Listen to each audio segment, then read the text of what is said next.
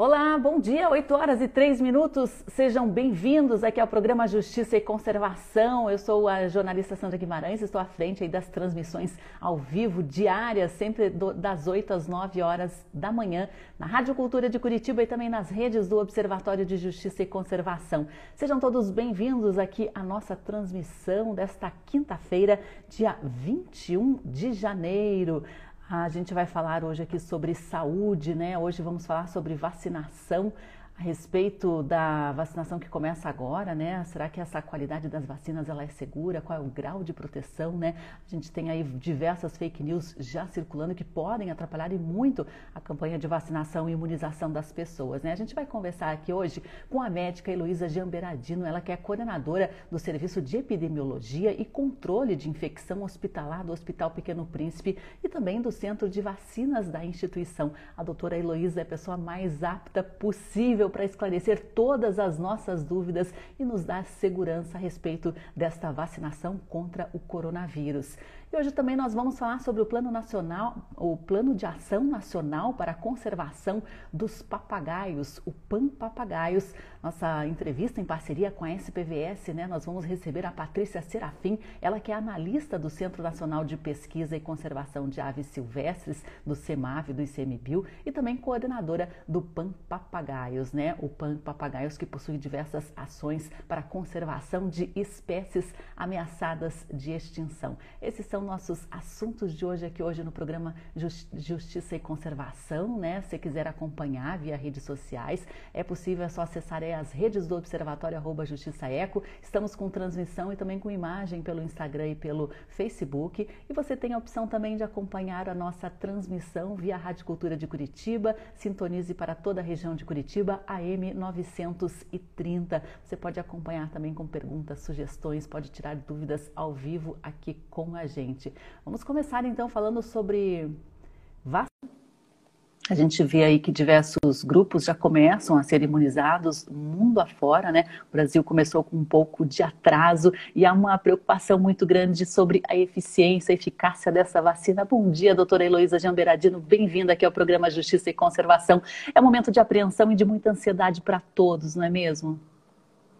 Bom dia, bom dia, prazer em estar falando com vocês é, novamente eu acho que é um momento mais de otimismo na minha, na minha percepção, né? Apesar de, de a gente estar ainda com, aqui no Brasil, ainda com poucas pessoas vacinadas, é, mas eu acho que é uma, realmente é uma perspectiva de, de, realmente de controle futuro da doença, né? Um futuro bem próximo, né? Se a gente for fazer uma retrospectiva de tudo que nós passamos em 2020 e também a questão de que nós já já estamos com a vacina pronta, né? Tudo bem que ela exige muita demanda de produção, isso realmente é, é nos deixa é, ansiosos nesse sentido, né, de haver a produção e o quantitativo que a gente precisa, mas eu acho que o fato dela já estar é, pronta, num, num, num, prazo recorde, né, é uma vitória da ciência, é uma, é uma, é uma lição que a gente aprendeu, assim, conjuntamente, né, o mundo inteiro vivendo isso, ainda vivendo grandes números de óbitos, né? Então eu vejo isso com, com um olhar de otimismo, né? É, claro que a gente gostaria que, que nós vacinássemos da, de forma mais rápida possível e com a cobertura mais é, universal possível. Mas é, o que nós estamos fazendo é o que é o consenso né, dos, dos outros países também.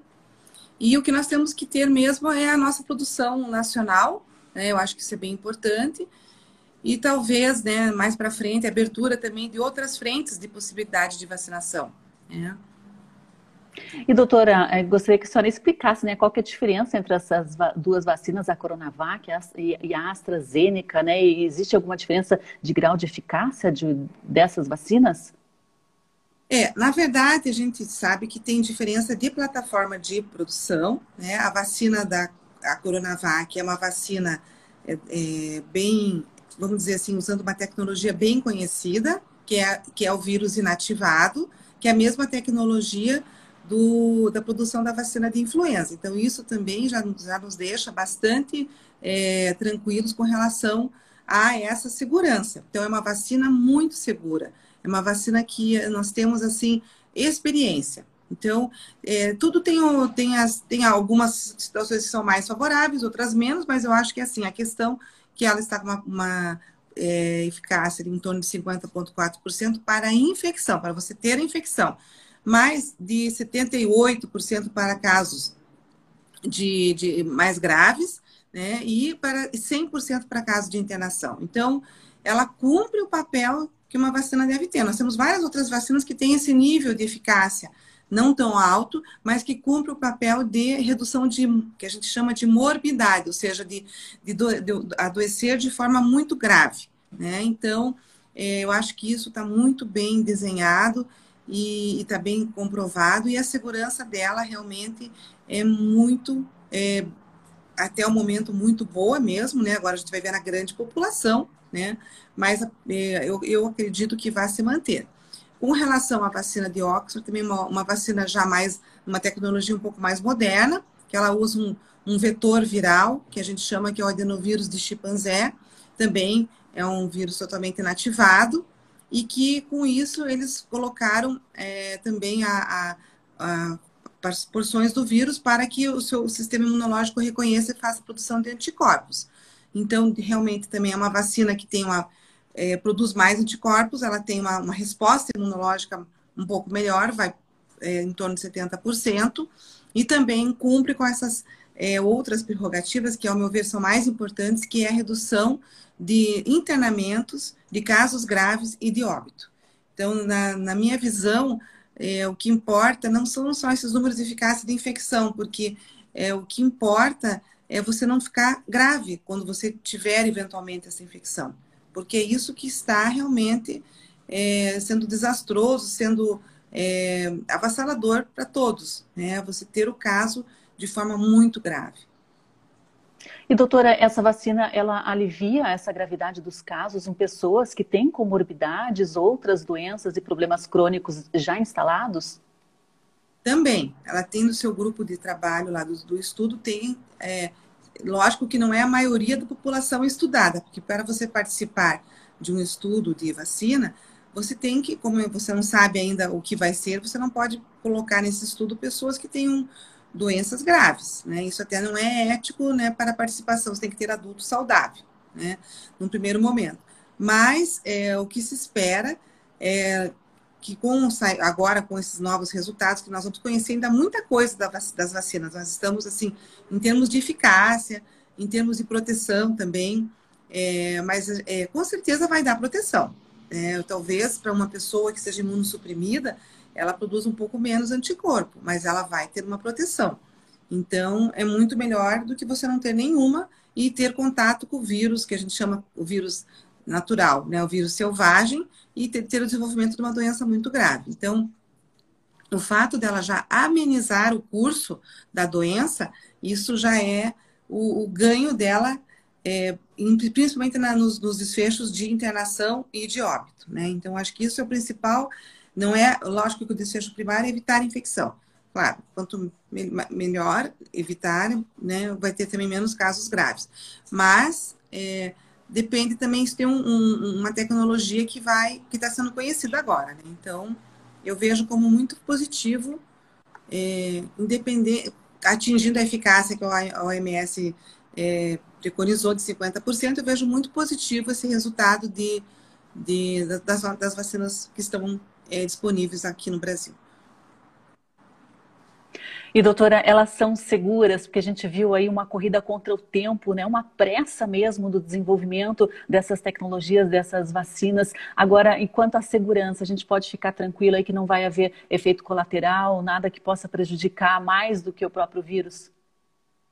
Não, então, quanto a isso, comentei é, no início, né, com relação a essas tecnologias já muito bem conhecidas, a gente espera uma, um, um cenário muito tranquilo e muito otimista, muito é, seguro, né, vamos dizer assim. E com relação também a essa vacina de Oxford, ela também teve um N muito grande de participantes. E também já está em uso, né? Já foram aplicadas mais de, de 15 mil doses lá, enfim, já foram aplicadas muito, muitas doses, já na 15 milhões de doses lá na Inglaterra. Então, a gente também tem aqui no Brasil até uma, nessa, dessa, dessa vez a gente tem um, um assim, vamos dizer, uma experiência anterior, isso também acho que é uma vantagem, né? O, o hemisfério norte está vacinando por primeiro, porque eles também estão no inverno, eles, enfim, eles tiveram, é, foram, as, foram os, os, os, os, fabricantes, né, realmente da, das grandes marcas aí de vacinas, é, e eles estão no período, vamos dizer, pior do que o nosso período atual, que nós estamos do, no, teoricamente no verão nós temos menos doenças respiratórias, mas nós estamos tendo muito, como nós estamos vendo lá em Manaus. Mas é, eu acho que a segurança está bem, tá bem é, garantida e, e, também esse estudo foi liberado de forma emergencial, esses, essas vacinas foram liberadas de forma emergencial na fase 3, é, justamente pela questão da, do contexto pandêmico.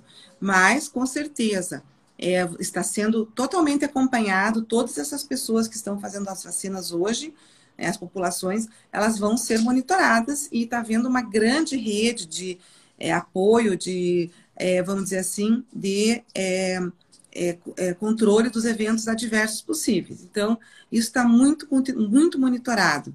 E até agora nós não tivemos nenhuma situação é, com relação às vacinas que nós estamos usando aqui, né, muito preocupantes. Tem outras vacinas que estão tendo algumas situações que estão sendo reavaliadas, mas eu acho que isso também tem muita relação, isso que eu também iria comentar. Quando você começa em grande escala como é, já, já está acontecendo em alguns países, é, a chance de você ter mais evento aumenta. Por quê? Porque você vai ter é, mais pessoas envolvidas e, e, com outras situações de saúde. Então, é, pode acontecer de aparecer que existem mais eventos para aquela vacina, mas não é essa a interpretação correta num primeiro momento, porque tem muita associação temporal e não causal. Por isso que é muito importante que cada evento que aconteça seja profundamente analisado para se ter essa resposta de forma bem é, correta. E doutora, por que esse sistema de, de duas doses, né? Uma dose não ajudaria, já tendo em vista que a gente não tem vacina para toda a população brasileira? É, isso também está sendo muito discutido nos grupos de vacinologias, né, que eu participo também, nos grupos de imunização. Mas a questão maior é, é aqui. Os estudos que foram é, aprovados e que foram é, é, consensados e autorizados pela Anvisa, todos demonstraram eficácia após duas doses. Eu, é, a ideia da gente tentar fazer mais pessoas e, e daí aguardar a segunda dose para mais pessoas pode até parecer algo assim, até no primeiro momento é, mais é, abrangente, mas a, o, a situação é que a gente não tem daí como garantir que, que esses grupos mais prioritários realmente façam a formação devida de proteção. Então, não se conhece. Pode ser que no futuro, com o andamento dos estudos, nós possamos até ter mais espaçamento das doses, mas nesse primeiro momento nós temos que seguir rigorosamente o que foi aprovado pelos estudos até o momento. Então, vacina também é um conhecimento contínuo. Né? Mas eu acho que assim, a segurança em termos de eventos graves, isso nós estamos bem tranquilos. É, eu acho que tem muita fake news aí falando sobre e muita desinformação, por isso que é tão importante a gente falar sobre isso. De nenhuma forma teria, ser, teria ser, sido permitido nos órgãos, nos órgãos regulatórios nacionais e internacionais, que são muito sérios, algo que não fosse é, seguro e benéfico para as grandes populações. E doutora, vamos falar um pouquinho sobre as crianças, né? Elas estão sem aulas, estão fora aí do, dos grupos para vacinação. Por que, que isso está acontecendo? Está sendo desenvolvida alguma vacina voltada para as crianças? Como que vai ser agora em fevereiro a volta às aulas, né, doutora? Como que o Pequeno Príncipe tem se posicionado justamente por trabalhar com esse público infanto-juvenil também? É, veja bem, é, a, a, questão das crianças, elas vão ter vacina. A primeira pergunta vai, vai vir no futuro vacina para as crianças. Neste momento, todos os estudos, eles só recrutaram participantes acima dos 18 anos. Então, nós não temos ainda estudos finalizados em crianças, mas já estão acontecendo nesse momento. E, e eu até faço um, um apelo à população, que talvez até tenhamos estudos aqui em Curitiba, que participem também, deixem as crianças participarem, porque vai ser uma contribuição né, coletiva para a ciência. Porque é difícil realmente a participação de, de, de criança, a gente sabe, mas é um momento que todos estão colaborando. Assim como nós tivemos esse estudo que aconteceu no Hospital de Clínicas, né, que nós tivemos mais de 1.400 voluntários, que ajudou muito, né, a, a liberação hoje da vacina que nós estamos fazendo aqui é, no, no Paraná e no Brasil como um todo. Então, nós vamos ter estudos em criança, é, lógico, de uma forma bem cuidadosa, bem cautelosa, com todos os cuidados previstos, e já estão acontecendo fora do Brasil e provavelmente virão para o Brasil alguns estudos de criança também. Eu acredito que, é, já que estão em fase 2 e 3, também indo para fase 2 e 3, e que talvez até o metade do ano, final do ano, tenhamos alguma novidade aí com as crianças.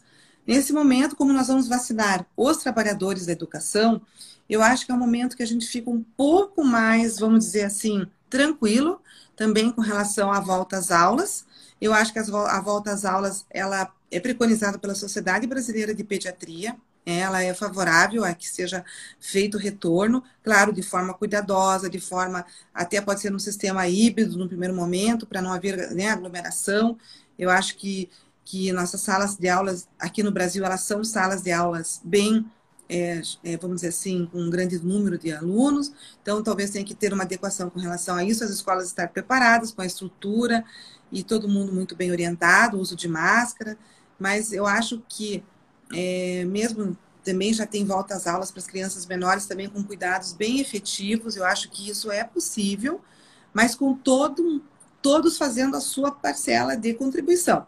É, a, a escola fazendo a sua parte, os pais também fazendo a parte que lhe, lhe cabe, e a saúde também fazendo as suas orientações. Então, eu acredito assim, também a responsabilidade dos pais e crianças menores não levarem suas crianças quando elas estão com sinal de, de é, é infecção de trato respiratório, seja coriza, tosse, espirro, não dá para encaminhar essa criança para a escola, para a escola.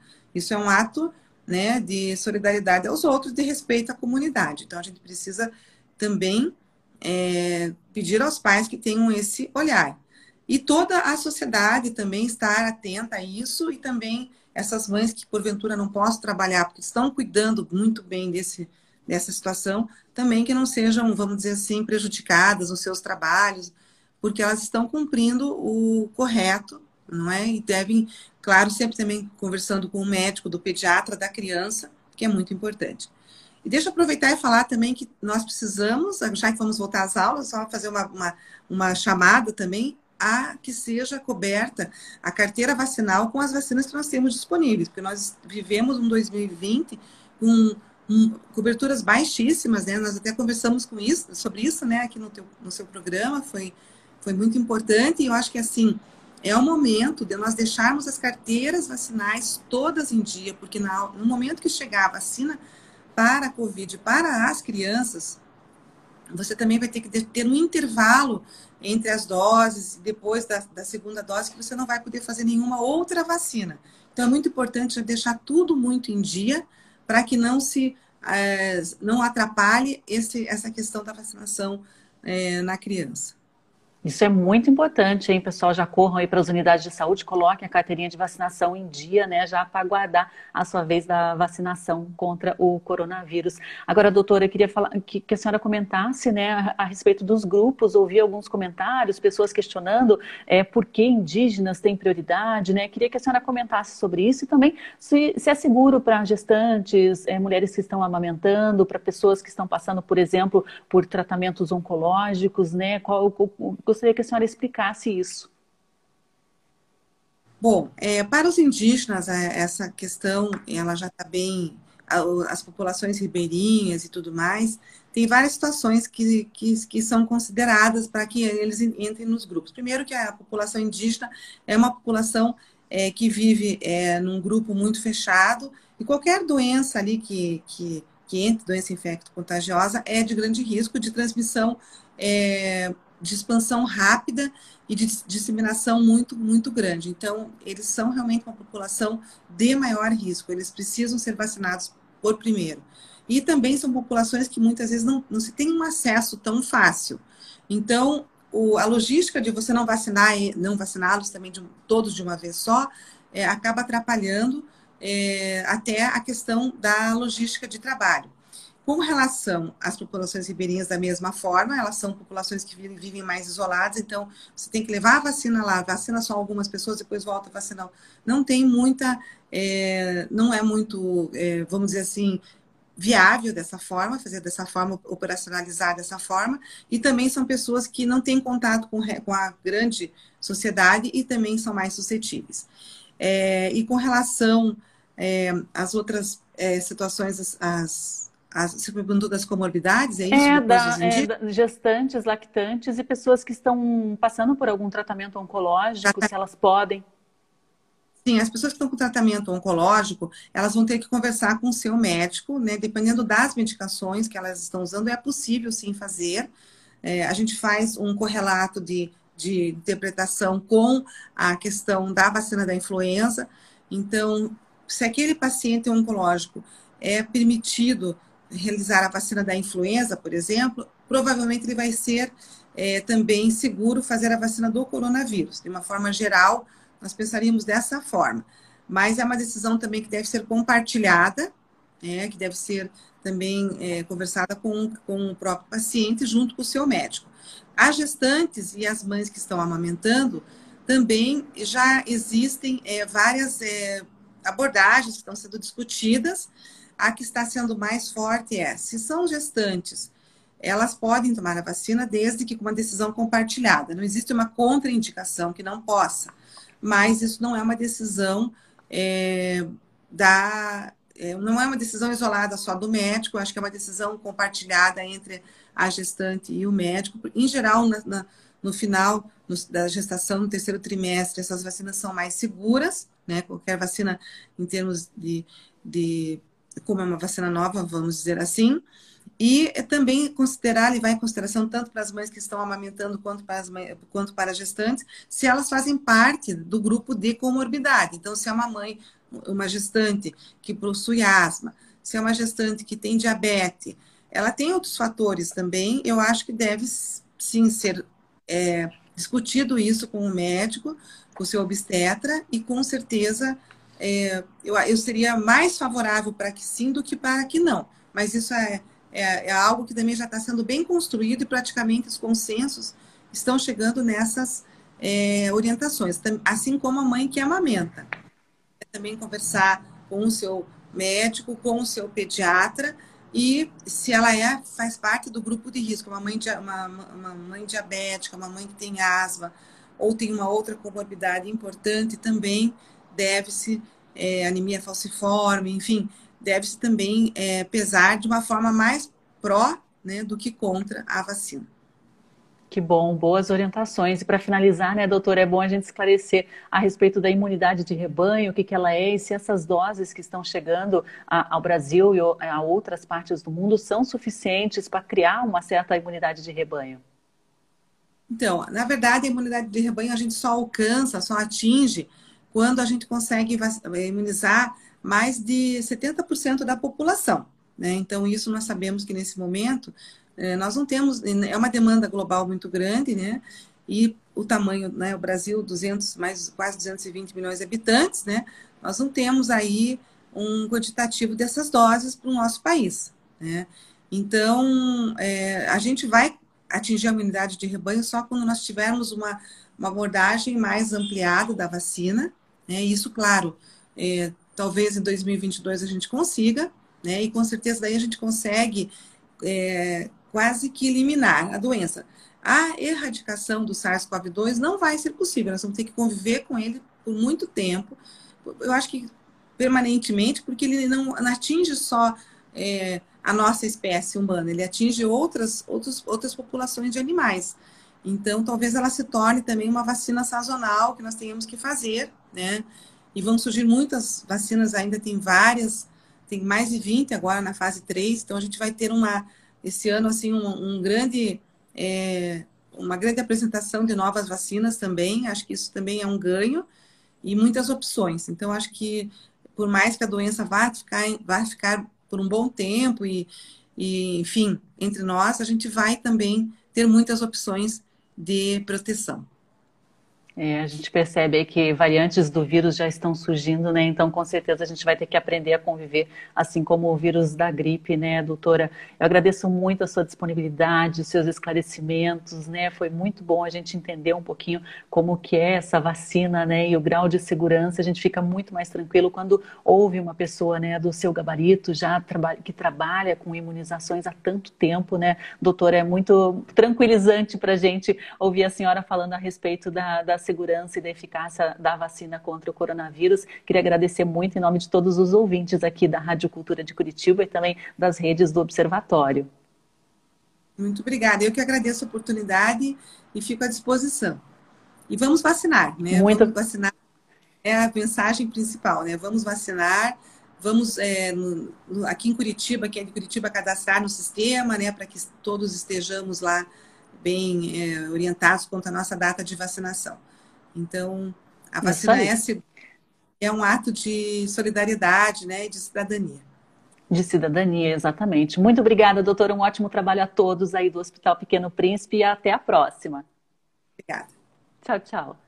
Vou remover aqui a doutora Heloísa Jamberadino, né? Ela que é coordenadora do Serviço de Epidemiologia e Controle de Infecção Hospitalar do Hospital Pequeno Príncipe, né? E do Centro de Vacinas da instituição. A gente falou aí sobre a vacinação, a segurança, os grupos prioritários, né? É muito importante a gente ouvir fontes seguras, confiáveis, neste momento em que se tem tantas dúvidas, né, a respeito do que está acontecendo no nosso país. E agora a gente vai falar um pouquinho sobre meio ambiente, a gente vai falar um pouquinho sobre papagaios, né? O Brasil aí apaixonado por papagaios, mas essa paixão também é, se transformou em uma ameaça. Muita gente quis, quis criar esta ave silvestre como animal de estimação. Isso causou um grande dano a diversas populações, causando aí ameaças à beira de extinção de diversas espécies. E hoje, para falar um pouquinho sobre papagaios, né? A gente vai comentar sobre o Plano de Ação Nacional para a Conservação dos Papagaios papagaios, o PAN Papagaios, né? A gente convidou aí em parceria com a SPVS a Patrícia Serafim,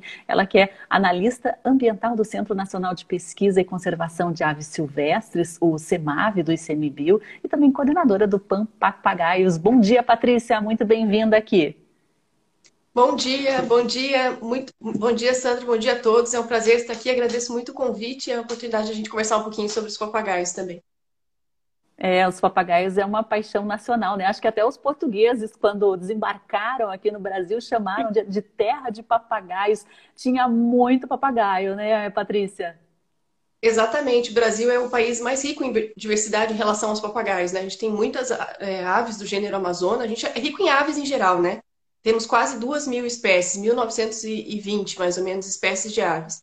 E dessas a gente tem 12 espécies do gênero Amazônia, que são os papagaios de fato, né? Que são, de fato, muito atraentes né, no ambiente natural. E por serem tão cativantes, né, uma das principais ameaças, como você já comentou, é o tráfico, né, é a captura ilegal para manter o animal em cativeiro, ao invés de, de curtir essa beleza, essa é, né, é, incrível, essas aves são no ambiente natural, voando, vocalizando, procurando alimento, dormindo em grandes dormitórios coletivos. Então, é, eles têm várias, muita, muito a oferecer também para as pessoas em relação ao turismo de observação de aves.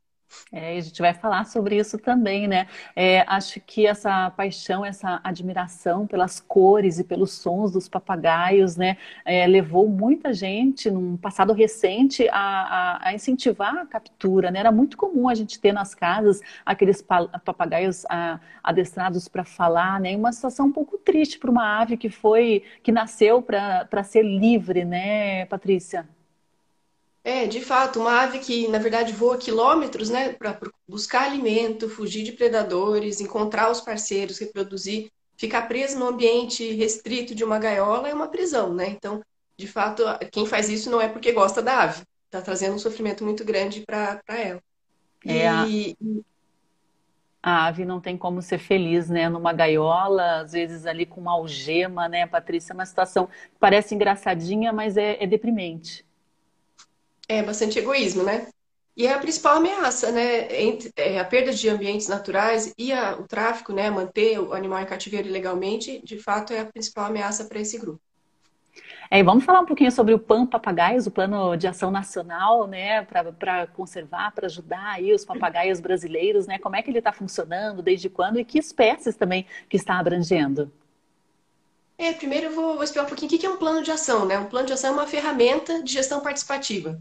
O PAN Papagaios, ele já tem uma história longa aí, muito interessante. Ele nasceu em 2010, é, numa oficina em Curitiba, com mais de, de 60 pessoas, bem bem interessante, né? Onde se discutiu todas as principais ameaças e o plano de ação nada mais é que você definir em conjunto estratégias em comum e o foco, definir o mesmo foco para diversas instituições. Então, tem órgão estadual de meio ambiente, tem ONGs, tem governo federal, tem é, pesquisadores, a gente tem todo, todos juntos com o mesmo foco. Isso que o Plano de Ação Nacional traz de riqueza, sinergia de ações. Todo mundo trabalha na sua atribuição mas sabendo o que, é prioritário para salvar aquela espécie, para tirar aquela espécie da lista de, de ameaçados de extinção.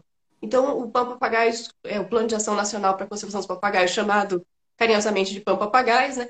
surgiu em 2010 e já atualmente está no seu segundo ciclo de gestão.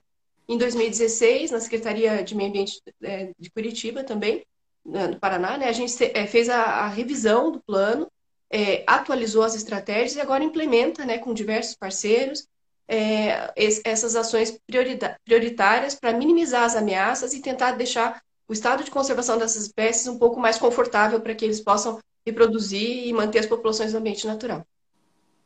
O Duarte está perguntando aqui, ou a Duarte, não sei bem, é, se vai ficar gravada a nossa entrevista. Vai ficar gravada sim, fica disponível aqui no nosso IGTV e também no nosso Facebook. Também você pode rever no momento que você quiser. Se tiver alguma dificuldade em encontrar, pode mandar uma mensagem direta aqui para a gente que a gente te envia o link, tá, Duarte? E agora, é, existem alguns papagaios que são o foco desse, desse PAN papagaios, né? A gente está vendo aí, acho que o, o, o, do peito roxo, que é uma espécie bastante ameaçada, né? Queria que você comentasse sobre a escolha, né, das espécies dentro dessa, de tantas, tantas centenas que você comentou que existem no Brasil. É, então, os planos de ação nacional, eles são para conservação de espécies ameaçadas. Então, eles têm um foco justamente não em todas as aves do país, que seria impossível ter um plano para cada uma das 1900, é, 1919 espécies, nem necessário é, mas sim para aquelas que têm estado crítico de conservação, né, que não estão bem. E a gente é, faz um diagnóstico, que é a avaliação do estado de conservação, né, o ICMBio, é, com vários parceiros, publica e publicou isso em 2014, a última lista de espécies ameaçadas, e tendo essa referência, ou aquelas espécies muito pressionadas que estão prestes a entrar na lista, a gente coloca elas no, no, na prioridade, né? E entram no planejamento do plano de ação e entram nesse trabalho coletivo de, pra, para a conservação. Então, o pampapagaios, atualmente, ele tem seis espécies. Uma delas é essa, né, o Amazona vinácea, o papagaio de peito roxo, da foto. A gente também tem o papagaio é, de cara roxa, do Paraná, né, do litoral do Paraná, litoral de São Paulo e outrora litoral de Santa Catarina também, ele não ocorre mais aqui no estado de Santa Catarina, que é o Amazona brasiliensis. A gente tem o Amazona pretrei, que é o, é o charão do Rio Grande do Sul, e que migra para aqui para Santa Catarina. Temos o Rodocorita, ou Chauá, e o farinosa, é, esse é o pretrê, é do, do, Rio Grande do Sul, esse da foto. E temos também o farinosa, que é um papagaio moleiro, que, é que é ameaçado no bioma Mata Atlântica, mas está, as populações estão bem na Amazônia. Então a gente tem essas seis espécies. Ah, e claro, o papagaio verdadeiro, que é o mais conhecido, a Amazônia estiva, que ocorre em vários biomas no, no Brasil, né? E é muito pressionado pelo tráfico, portanto, ele é considerado quase ameaçado de extinção. Ele ainda não está numa categoria de ameaça, mas é uma das espécies mais traficadas. Quando a gente vê notícias de apreensão normalmente são de papagaio verdadeiro. Que é esse, esse da foto. Esse papagaio verdadeiro é aquele que, que dizem que fala, assim, que, que, que a gente consegue ensinar a falar, é esse, né? Exatamente. O papagaio verdadeiro é o que tem essa habilidade maior do, em comparação com todos os outros, né? Não é que os outros não façam isso, mas ele é o que tem maior habilidade. Ele consegue aprender e imitar as pessoas. Também imagine o tédio, né? Na gaiola, assim, sem, sem ter que viajar quilômetros, procurar alimento, procurar parceiro ele tem que fazer alguma coisa. E são animais muito inteligentes. Tem até alguns estudos publicados que colocam, comparam a inteligência do papagaio com a inteligência até de, de pessoas de até 5 anos, crianças de até 5 anos, algumas espécies. São muito inteligentes. Assim, é. para a capacidade cognitiva, né? De, de resolver questões e tal.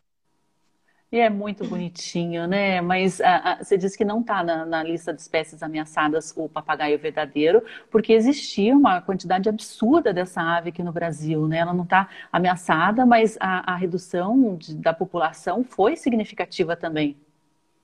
Sim, na verdade ele é pressionado, a redução é grande, né? Todos os anos há alguns locais que, por exemplo, o projeto Papagaio Verdadeiro da Glaucia Seixas monitora, que quase 100% dos ninhos são, são saqueados para o tráfico. Então, ele é pressionado, ele, é, ele, ele não está como uma espécie criticamente ameaçada, nem vulnerável, nem ameaçada, mas ele é quase ameaçado. Ele sim teve declínio populacional e tem perda de hábitats e principalmente é muito pressionado pelo tráfico de animais silvestres. E o PAN Papagaios, esse plano de ação nacional, ele prevê também é, ações de combate ao tráfico, Patrícia? Sim, nós temos várias, vários objetivos específicos, né? E as ações que são a alma do plano tem muitas voltadas ao combate ao tráfico, é, fortalecendo a, as pessoas que trabalham nesse combate, né? Os agentes de fiscalização, e ao mesmo tempo trazendo a informação para as pessoas que às vezes não têm a noção de que ter um papagaio em casa pode causar um dano tão grande a uma população, a uma espécie, e até a nossa biodiversidade brasileira é uma riqueza nacional, né? Então, às vezes, a gente trazendo essa informação para a pessoa, a gente consegue minimizar o tráfico também. Porque quem, se não tem compradores, não tem a procura, né? E a gente tem feito ultimamente, com o apoio da Fundação Grupo Boticário, Programa Papagaios do Brasil, a gente tem conseguido estruturar algumas oficinas muito interessantes nos diferentes estados de ocorrência das espécies. Já fizemos é, aqui em Santa Catarina, no Rio Grande do Sul, em São Paulo, Minas, é, Mato Grosso do Sul, Rio de Janeiro, Espírito Santo e Bahia, oficinas com os agentes de fiscalização, os órgãos estaduais de meio ambiente e outros que, que combatem o tráfico. A gente faz a, a, oficina de combate ao tráfico. Nessa oficina, a gente mapeia no estado onde estão ah, os locais de maior pressão, conversa com todos os agentes de fiscalização quais são as estratégias e fortalece uma rede né, de combate em cada estado. Tem funcionado muito bem. Acredito que nos últimos anos é um dos maiores ganhos, que, um dos muitos, né? Mas um, um grande avanço que temos tido do Pampa Papagaios, ter essa, essa possibilidade de ir nos estados, ou agora virtualmente, a gente tem feito oficina e funcionou também, para o Espírito Santo para o Rio Grande do Sul, a gente fez virtualmente, para a gente mobilizar as pessoas para que consigam identificar bem as espécies, saber onde elas estão nidificando, como é a característica do ninho, é, é, trocar ideias sobre como melhorar o combate ao tráfico. Né? Então, é uma das frentes de atuação das, dentre, dentre as muitas né, que temos no, no Pampa Papagais. É, e as redes de denúncia são muito importantes, né? A gente tem delegacias que atuam na área ambiental, né? Tem a Polícia Civil que está muito atenta. Existem em alguns estados linhas diretas, né, de denúncia contra o tráfico e crimes ambientais. É muito importante as pessoas, né, que presenciarem alguma atividade suspeita ou já realmente identificarem que se trata de, de um tráfico, né, denunciarem, né, Patrícia? Porque acho que toda a sociedade tem que se unir para proteger o, o nosso patrimônio, a nossa fauna. Exatamente. Assim como um ecossistema, todas as partes são importantes. Então, assim, sozinhos, a gente não consegue resolver o problema. Então, a partir do momento que a sociedade entende que é um problema e que ela faz parte da solução, né? Tem o 0800 do IBAMA, que funciona para todo o país também. Tem as redes estaduais, né, de, de, de denúncias. Então, a partir do momento que as pessoas entendem, elas não vão procurar para comprar, não vão financiar o tráfico, e ao mesmo tempo podem ficar atentas para qualquer crime a ser denunciado, né? Então, eu acho que, de fato, todos têm um papel importante para na, na, conservação dessas espécies, que são um tesouro nosso, que foi lá desde, a, desde a, que os, os europeus chegaram ao Brasil, chamou muito atenção, né? É uma, uma biodiversidade muito rica e os papagaios colorem nossos céus há muitos anos. É uma delícia, né? A gente encontrar com alguns bandos de papagaio. Rafael Subânia está dando os parabéns aí. Patrícia fala sobre o trabalho espetacular que vocês desenvolvem, né? E a gente tem algumas regiões bastante importantes, né, Patrícia, Rafael, de observação dessas aves, de algumas espécies, inclusive ameaçadas aqui no, no sul do Brasil, na região do, de Paraná, Santa Catarina, São Paulo, né, Patrícia? Exato. Na verdade, os papagaios eles têm um grande potencial para as pessoas que buscam geração de renda, que não é o tráfico, que não é pegar o filhotinho do ninho, privando ele da liberdade, da saúde, da possibilidade de reproduzir e continuar sua vida, né? Mas sim levando as pessoas para conhecer a beleza que é o ambiente natural onde eles vivem e os grandes dormitórios coletivos, por exemplo. Em alguns locais, como na Ilha do Pinheiro, no Paraná, é possível fazer um turismo sustentável e responsável para observar as agregações de papagaios, às vezes dois mil papagaios, mil papagaios, no final da tarde voando todos juntos para dormir num dormitório coletivo. O mesmo ocorre para o papagaio charão no Rio Grande do Sul, né, vindo aqui para Urupema, em Santa Catarina. É uma espécie migratória, a única dos migratória dos papagaios, que chega aqui para dormir em bandas de 19 mil, 20 mil papagaios, quase 20 mil papagaios. São é, é, imagens que ficam na mente da pessoa que teve a oportunidade de ir lá ver, ou turista, né, ou a criança, para o resto da vida. É emocionante. Eu mesmo chorei muito quando vi a primeira vez os 20 mil papagaios e os papagaios de cara roxa também indo para a Ilha do Pinheiro. É simplesmente fantástico. E a gente até faz uma similaridade que o Pão Papagaios é quase igual. A gente somos muito, muitas pessoas, são vários projetos de conservação. O Pão Papagaio já começou em Ombros de Gigantes, que eram projetos de conservação de mais de 20 anos, que já tem uma experiência acumulada de, de informações sobre as espécies que subsidiam as decisões. Então, a gente já começou com um grupo muito forte e a gente parece papagaios, todos se reúnem num dormitório coletivo, a gente está sempre junto, trocando ideias, vendo como melhorar a conservação e agora fortalecidos pelo programa Papagaio do Brasil também, né? Que é financiado pela Fundação Grupo Boticário, a gente consegue reunir todas as instituições numa iniciativa em, conjunto é, e transversal a, a, aos objetivos principais do Pão Papagaios. Então a gente consegue é, unir esforços. É muito legal. A Eliane está perguntando até onde fica. Eliane, só, é, só especifica melhor aí onde fica essa, essa revoada, esse local de avistamento, o que, que você quer saber, ou onde fica o trabalho do pessoal Pão, Pan Papagaio. Só explica para mim qual é a tua dúvida melhor aí, que a gente já, já esclarece. Você estava falando do papagaio charão, né? Ele é a única espécie de papagaio migratória. Como assim? Ele vai de onde para onde? Sim, na verdade, eles têm é, um período de reprodutivo que eles permanecem mais no Rio Grande do Sul e no período de alimentação, no inverno, por isso que, que se for a pergunta em relação a, a, aos 20 mil papagaios, é no período lá de maio, é, junho, o inverno, eles começam a migrar para Santa Catarina. Tanto é que tem um festival do papagaio é, aqui em Urupema, município de Santa Catarina, na região serrana, onde essas grandes agregações são possíveis de serem vistas pelos turistas. Então, atrai muita, muita, gente, né, todos os anos, e é um potencial enorme para o turismo de observação de aves, já ocorre, né? E é bem, bem fácil de visualizá-los. É difícil passar desapercebido um bando de 20 mil papagaios.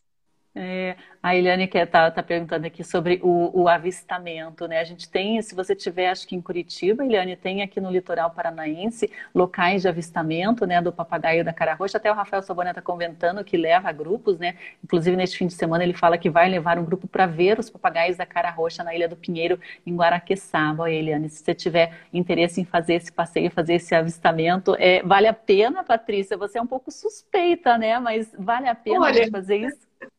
A gente tem uma iniciativa da, da SPVS, né, que é justamente fazer o censo da espécie, dessa espécie que está na foto, que é o papagaio de cara roxa, no, em toda a sua área de distribuição. E eu já participei de muito, acho que uns 10 anos, sem brincadeira. E é muito emocionante. O meu ponto de contagem normalmente era o Pinheirinho, o Pinheiro Pinheirinho, né, onde é o local que o Rafael Sobania comentou, que é, é um local perfeito para se fazer turismo de observação embarcado, né? Você está lá vendo, no pôr do sol chega as aves em grandes números, né? Só que sempre em casaizinhos, ou trios, ou quadras, para dormir junto na mesma ilha. Então é emocionante, é, é incrível, assim, vale muito a pena. E é uma atividade de baixo impacto. A gente não vai estar agredindo, invadindo ali a privacidade desses papagaios, alterando de alguma forma o comportamento deles. Esse turismo de observação de aves é uma atividade recomendada por conservacionistas. Patrícia, é bom a gente esclarecer né, o que, que pode, o que, que não pode. Tráfico, acho que todo mundo sabe que não pode, a captura, né? Mas a, a partir de que momento a gente está interferindo negativamente nessas populações? Olha, certamente traz muito benefício ter as pessoas conhecendo as espécies, conhecendo os ambientes e valorizando o que é nosso, o que a gente só conserva o que a gente ama e conhece, né? Então, é, o turismo de observação, além de trazer renda, né, para as pessoas, também tem essa possibilidade de sensibilização e trazer conhecimento. Ele, se for feito errado, causa impacto, certamente. Um impacto menor que o tráfico, certa, né, com certeza, mas ele traz impacto. Se você, por exemplo, chegar na Ilha do Pinheiro e ficar é, se atrasou, os papagaios já foram dormir e você chegou muito tarde. E ficar é, tocando uma buzina lá para eles saírem, você está causando impacto. Então, as coisas feitas de forma inadequada, com certeza causam impacto. Então, por isso que tem um ordenamento do turismo, né? E ali por ser uma unidade de conservação, o ICMBio também está muito atento a isso, para evitar que, que uma, uma, algo tão positivo como o turismo de observação possa causar um impacto e até trazer prejuízos à atividade. Então, se, se for feito de forma adequada, não, não causa impacto quase nenhum. Imagina você chegar numa embarcação lá sem ruído é, alto, né? E não interferir no dormitório e poder curtir aquela beleza incrível, o impacto é praticamente zero. É, e a recordação é eterna. É importante você procurar, se que tiver interesse, né, procurar guias especializados, né, pessoas que já atuam, têm esse, esse conhecimento aí do comportamento e dos locais das aves para ser uma experiência segura e também prazerosa. Agora, Patrícia, a gente vê aí às vezes uns casais de papagaios, né, sempre juntos. É verdade essa história de que eles são monogâmicos? Sim, na verdade tem várias, várias evidências, né, de que uma, que uma vez escolhido o parceiro, eles permanecem juntos por muitos anos. Nada impede que se vier a óbito um deles, né, eles vão parear novamente. Mas sim, eles têm. Isso não é, é particularidade exclusiva dos papagaios, outros grupos de aves também têm essa, essa fidelidade ao parceiro e ao sítio reprodutivo. Muitas vezes usando sempre o mesmo local, a mesma ilha, por exemplo. Né, uma ilha no litoral do Paraná ou o mesmo local para indicar todos os anos. Isso é até um, um certo, certo, um certo ponto preocupante quando se há uma redução de espécies, né? Essa questão genética também pode interferir aí no aumento da população, Patrícia? Sim, se a gente tem é, redução genética muito forte, a gente tem várias pessoas no nosso papagaios que são referências para a gente nesse assunto, que é o caso da Cristina Miak, o professor é, é, também da UNB, o Renato Caparrós, que, que estão sempre atentos a isso. A diversidade genética das espécies está sofrendo com a redução das populações. Então, isso é, é algo a, ser sempre considerado, né? E se a gente tiver populações reduzindo muito fortemente, a gente pode ter um vórtex, né? Chega um momento que você não consegue mais recuperar aquela diversidade genética. É, atualmente, o ano passado, a gente, mesmo em pandemia, o grupo do Pão Papagaio se reuniu praticamente todas as semanas, ou cada 15 dias no máximo, assim, para discutir a viabilidade populacional das espécies. A gente, com a ajuda da do CIPSD, da IUCN aqui, que é a Fabiana Rocha, a doutora Fabiana Rocha, é, junto com todos os pesquisadores e, e vários colaboradores, a gente está discutindo por modelos como está a viabilidade populacional dessas espécies. Daí considera, considera tudo, né? Genética, distribuição, é, é, disponibilidade de hábitats, as pressões, é, são todas consideradas. E tem alguma espécie que, que o PAN papagaios atua é, que está mais ameaçada, que realmente corre um risco de extinção? A gente vê que o papagaio até do, do peito roxo né, teve uma redução da população significativa nos últimos anos, nas últimas décadas, né? Tá uma situação preocupante, né? Mas qual aí que é a preocupação maior do Plano de Ação Nacional dos Papagaios? É, algumas espécies têm particularidades algumas preocupações específicas, né? Mas assim, de, em termos de redução populacional e ser impactado fortemente pelo tráfico, a gente tem uma preocupação muito grande, de fato, com o papagaio de peito roxo, que é o Amazona vinacis da foto, e também o chauá, o Amazona rodocorita, que ocorre no Espírito Santo, é, no Rio de Janeiro, a, mais ao norte ali na distribuição. Essas são espécies que a gente tem, tem bastante preocupação pela, pela pressão que eles sofrem e pela perda de ambiente. E a gente teve casos no mundo, né, Patrícia, de espécies que, de papagaio que foram extintas, né? Teve esse daqui lá da Califórnia, né, que hoje em dia não se encontra em lugar algum, né? É uma situação muito triste quando a gente perde uma espécie tão linda como essa, como o papagaio do peito roxo também, né? É, é, é toda a sociedade que sofre, porque acho que cada ser, cada espécie tem um papel fundamental. É, o ecossistema perde uma função, né? Porque assim, é, não só pela, sua beleza, pela, né? Cada, cada, cada componente do ecossistema tem uma função. Então, se você começa a perder os predadores de semente, né, você vai, vai perdendo a, a riqueza do, da, da, biodiversidade e perdendo o equilíbrio também. Então, além de você perder algo que é único no Brasil, algumas dessas espécies do pão papagaio são endêmicas, ou seja, só ocorrem no Brasil e em nenhum outro lugar do mundo.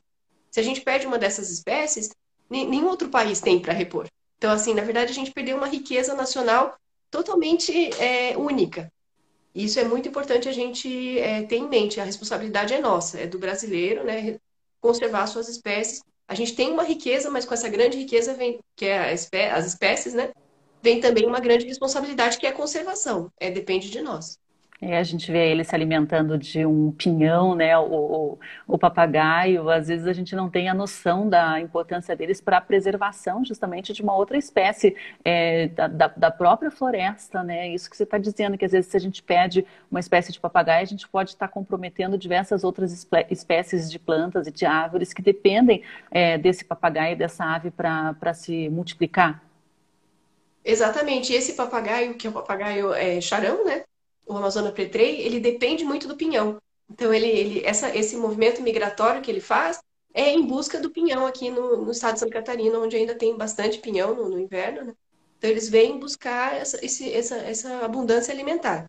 E, obviamente, traz consigo é, nutrientes, né? Porque imagine um bando de 20 mil papagaios, traz nutrientes para as plantas e traz, é, todo o ecossistema ganha também com a, a presença dos papagaios.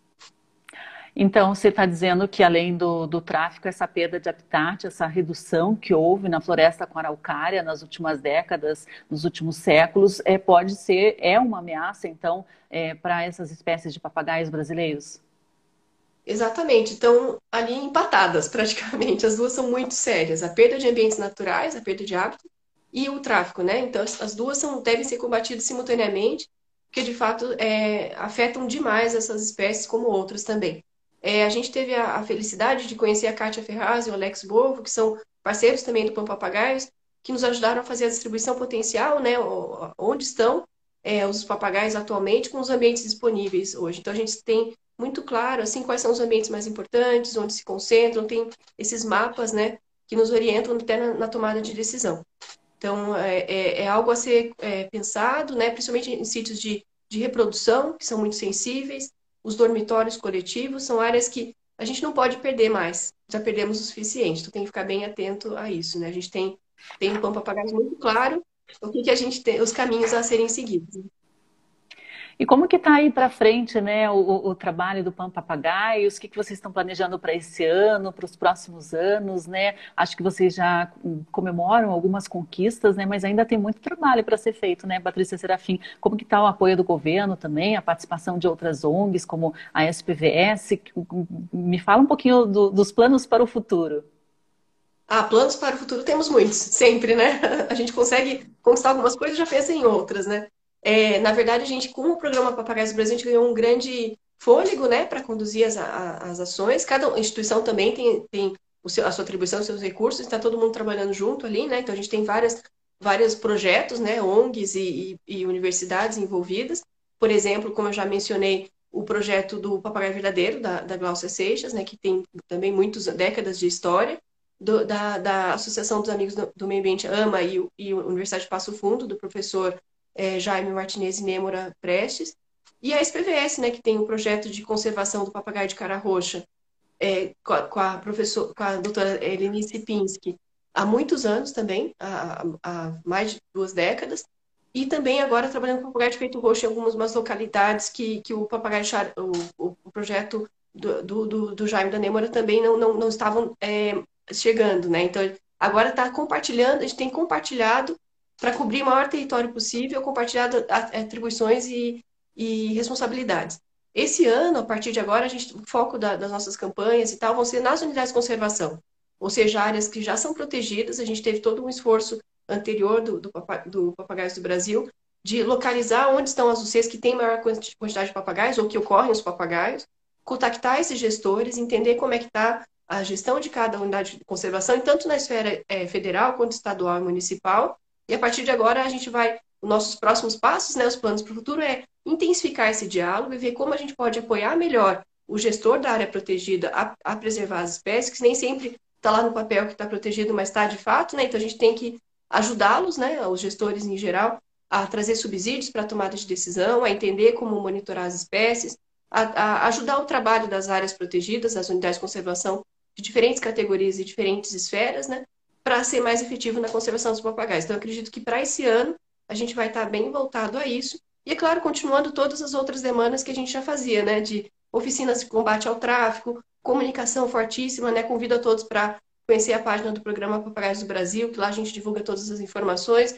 Inclusive, tem ali um histórico das, dos principais pontos que ocorreram de implementação do PAN Papagaios e do programa Papagaios do Brasil no ano de 2020, né? Então, a gente tem toda ali uma e também material de divulgação para quem quiser conhecer nosso álbum de figurinhas, para que as pessoas conheçam as espécies dos, dos né? Então, a gente tem um álbum de figurinhas, a gente tem guia de identificação, tem vídeos que falam sobre as espécies, sobre os trabalhos sendo desenvolvidos de uma forma bastante completa, né? Então, o material tem bastante. Fiquem à vontade para consultar e também, se tiver questões, estamos sempre à disposição. Esse álbum de figurinhas é uma graça, né? Aqui está cortando a imagem, mas tem diversas espécies, né? Tem atividades interativas ali para crianças, mas eu, eu não sou criança, mas eu adorei esse álbum de figurinha e as pessoas podem fazer o download gratuito, né? É, é para criança, para adulto, para conhecer um pouquinho mais as espécies. Aqui está até a capa de uma reportagem que a RPC fez a respeito do, do lançamento do álbum de figurinhas, né? É, é, é importante também esse material educativo, né? A gente conhecer, aprender um pouquinho sobre as espécies para preservar. Exatamente, é uma forma lúdica de conhecer, né? Não é aquela um livro, texto, é uma forma lúdica. Você, é, qual, qual a espécie? Vai lá na figurinha, né? Então, é possível sim, qualquer pessoa que quiser pode fazer o download, está acessível. Faz o download, pode é, recortar as figurinhas e colar mesmo com cola, se não quiser fazer em papel adesivo, ou, ou se né, tiver essa possibilidade de imprimir em papel adesivo, melhor ainda. As crianças adoram, a gente fez vários testes, digamos assim, né? Eu tenho meu, meu filhinho também, de, de, agora nove anos, que adora esse álbum. E é uma forma de aprender brincando, né? E traz muita informação. A gente é, tem um livro, que é um e, mais e, antigo. E tem umas senhoras fotos aí de um pessoal fortíssimo assinando, né? Como o Haroldo Paulo Júnior, tem o Zig Koch, tem um pessoal aí da fotografia forte, engajado aí na, na, na, conservação dos papagaios. Até o Rafael Sobania está com a gente aqui, né, falando show de entrevista. Obrigado, Sandra e Patrícia, né? Ele também fotografa papagaios, né? Mas acho que é, é, essas cores que são a assinatura das espécies, né? Não tem como não se encantar com, com essa diversidade e com essa beleza dessas aves, né, Patrícia? Exatamente. Eu acho que as fotografias nos trazem um pouco do que é possível ver no ambiente natural, né? Que eles são lindos, né? E a gente, de fato, tem parceiros, fotógrafos perfeitos aí que trazem pra gente imagens que capturam a energia positiva que os papagaios nos trazem, né? É, quem quiser saber mais, acesse aí o site, né? Programa Papagaios do Brasil. Tem muito, muita curiosidade, tem entrevistas, tem é, muitas reportagens também sobre atividade de observação de aves, você que se interessa por isso daí, né? Patrícia Serafim, a, até a Eliane está comentando aqui que maravilha saber de pessoas como, como vocês que se dedicam pela preservação das nossas riquezas naturais e espécies. Deus abençoe vocês pelo trabalho, isso aí, Deus abençoe todo o pessoal envolvido na conservação dessa ave dos papagaios, que são uma paixão nacional. Patrícia Serafim, queria agradecer muito a sua participação aqui no programa Justiça e Conservação, né? E a gente se coloca à disposição também para o que o PAN Papagaios precisar e da nossa ajuda, da nossa divulgação, de alguma outra forma de contribuição. Sandra, eu que agradeço o convite, a possibilidade de a oportunidade de estar aqui, né? Eu sou, eu sou só um representante, na verdade tem mais de 40 pessoas é, que eu estou falando por elas aqui, né? Então, a gente fica muito feliz com a oportunidade e, e nos fortalecer é, todos, né? Para a gente conseguir conservar esse tesouro que a gente tem no nosso país. Muito obrigada, Sandra. Obrigada, realmente é um tesouro mesmo. A gente conversou com a Patrícia Serafim, né, ela que é analista ambiental do Centro Nacional de Pesquisa e Conservação de Aves Silvestres, o CEMAV do ICMBio. Patrícia também é coordenadora do PAN Papagais. A gente falou um pouquinho sobre as ações para a conservação dessas espécies brasileiras. Patrícia, um abraço, um ótimo trabalho a todos e vamos mantendo o contato, que esse assunto muito nos interessa. Também somos apaixonados por papagaios. Até a próxima. Abraço grande, até a próxima. Até a próxima. Um abraço também para os ouvintes aí da Rádio Cultura. A gente volta amanhã a partir das 8 horas da manhã. Até lá.